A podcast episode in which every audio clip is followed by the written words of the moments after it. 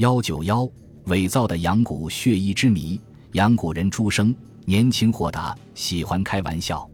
朱生因为死了妻子而去求媒婆做媒，路上遇到邻居的妻子，心生爱慕之情，就跟媒婆开玩笑的说：“您的邻居之妻年轻美貌，如果为我求配偶，她就可以。”媒婆也开玩笑的说：“如果你敢杀了她的丈夫，我就为你谋求这件事。”朱生说：“可以。”一个多月之后，邻居在野外被人杀害的消息传开。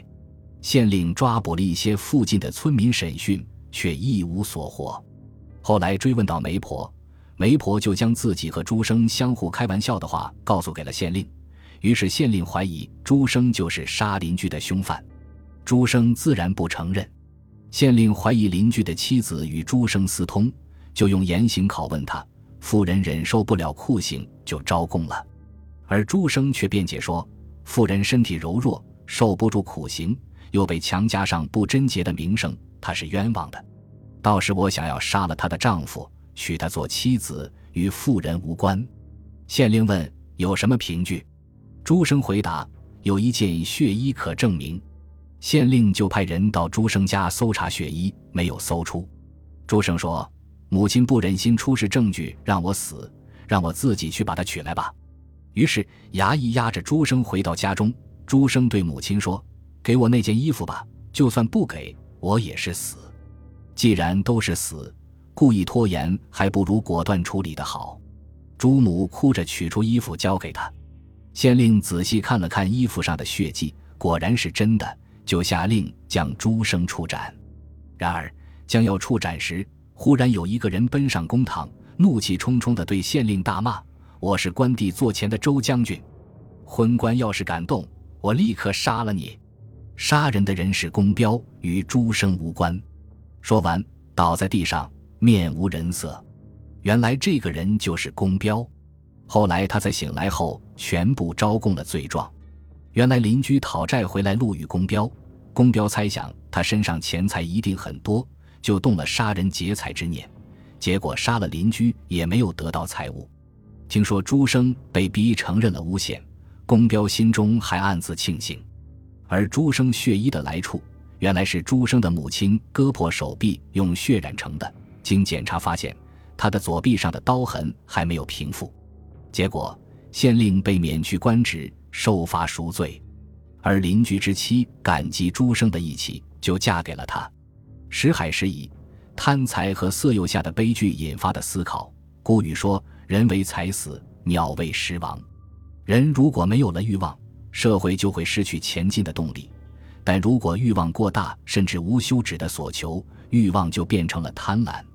苏联教育家马卡连科曾经说过：“人类欲望本身并没有贪欲。如果一个人从烟雾弥漫的城市来到一个松树林里，吸到清新的空气，非常高兴，谁也不会说他消耗氧气是过于贪婪。贪婪是从一个人的需要和另一个人的需要发生冲突开始的。”是由于必须用武力狡诈、盗窃，从邻人手中把快乐和满足夺过来而产生的。的确，人如果有了贪欲之心，其内心就不会平静，一切的物质、利益、财富和美色都会使人坐卧不安、辗转难眠，直到不惜一切代价和手段得到才肯罢休。结果，事实证明，贪欲是个无底洞，永远也填不满。满足了一次的贪欲。后面还有更多更大的诱惑吸引着人们，可以说，将贪欲形容为洪水与猛兽并不为过。从古至今，有多少人因为贪恋财富成了贪官污吏？又有多少人因迷恋女色而遗恨终生？更可怕的是，很多人因为得不到垂涎已久的财色而怀恨在心，伺机报复，满腹杀气，或者为了一己私利与人争财、骗财骗色、劫财劫色。金钱是人们在生活中不可缺少的经济基础，人类没有财富就无法生存。财富从某种程度上讲，是一个人地位和权力的象征。古人云：“君子爱财，取之有道。”所以，争取财富、赚取金钱，并非俗恶，也无可厚非。美貌是上帝赐予女人的财富和资本，女人爱美，天性使然。如果一个女子生就容颜靓丽、倾国倾城，也应属她的福分。自古以来，才子佳人、英雄美人，都是对妙龄男女的赞赏和褒奖。然而，女人可以凭借美貌赢得三千宠爱，也可以利用美色获其萧强，正如红颜祸水。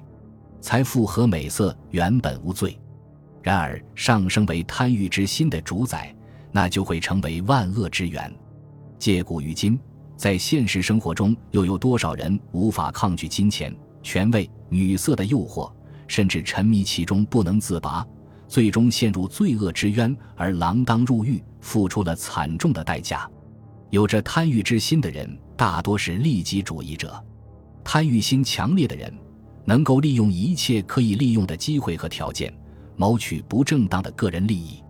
这种人拉帮结派、结党营私，善于钻法律的空子。为了达到卑鄙的个人目的，甚至会无视公理、草菅人命。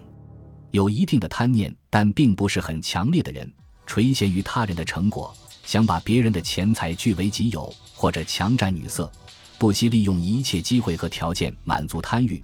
但他们在法律的惩治下不敢过分肆虐和嚣张，不敢做出杀人之举，尽管被迫无奈而为之，也会终日惶恐不安。而对于胆小怕事、偷摸之举不敢大动干戈的人，也许是受引诱的唆使而心生邪念。这种人往往经受不住诱惑，贪图利益和喜欢占便宜。一旦事情败露，其内心就会深感不安。贪欲和诱惑是个美丽的陷阱，落入其中者必将害人害己，无法自救。经受不住金钱诱惑的人，信奉金钱至上，金钱万能，并且不择手段的去得到它；经受不住权势诱惑的人，终日处心积虑，热衷于争权夺势，一招不慎就会成为权力倾轧的牺牲品。结党营私，各树党羽，明争暗斗，机关算尽。到头来却是算计自己，经受不住女色诱惑的人，流连忘返于脂粉堆中，醉生梦死于石榴裙下，不顾性命和尊严，苟且偷生，寝食难安，甚至惶惶不可终日。结果因沉迷女色而人生堕落。古往今来，不知有多少王侯将相的前程断送在声色之中。古代众多的封建统治者、资本家、金融巨头、官僚军阀。知府官人、流氓土匪等人，可以说都对金钱财富充满了贪欲之心，贪污腐败之劣迹造成了很大的社会影响，也给大多数人民带来灾难。比如黑恶势力的魁首、凶残暴虐的君主、杀人如麻的狂人等，在这些人贪欲疯狂肆虐的影响下，社会上大大小小的贪欲者也随之猖獗，社会由此变得更加黑暗和恐怖。以致民不聊生。然而，正义终究能够战胜邪恶。尽管一些贪官和恶势力纵欲无度，尽管因贪心、邪念而引发种种情杀、仇杀案件，仍然逃不出清官的法网，压不到民众的呼声。因此，由这些贪欲者引起的贪欲与反贪欲的斗争，也总是相当激烈和残酷，往往会聚合起全民众的力量。要经历长期的艰难的斗争才能结束，结果自然是以贪欲者的彻底灭亡而告终。任何事物都是有一定的限度的，如果人的欲望超过了限度，就会受到惩罚。老子说：“夫为不争，故天下莫能与之争。”意思是，正因为不与人相争，所以天下没人能他与相争。可惜的是，自古以来。能参悟和运用这一真言的人如凤毛麟角，在名利权位面前，往往争得你死我活的，结果大都落得个遍体鳞伤、两手空空，有的甚至身败名裂。每个人都有一个欲望的口袋，如果无休止的贪婪的往里面装满种种想要的东西，结果就会把口袋撑破而一无所获。现实生活告诫我们：适可而止，知足常乐才是人生的关键。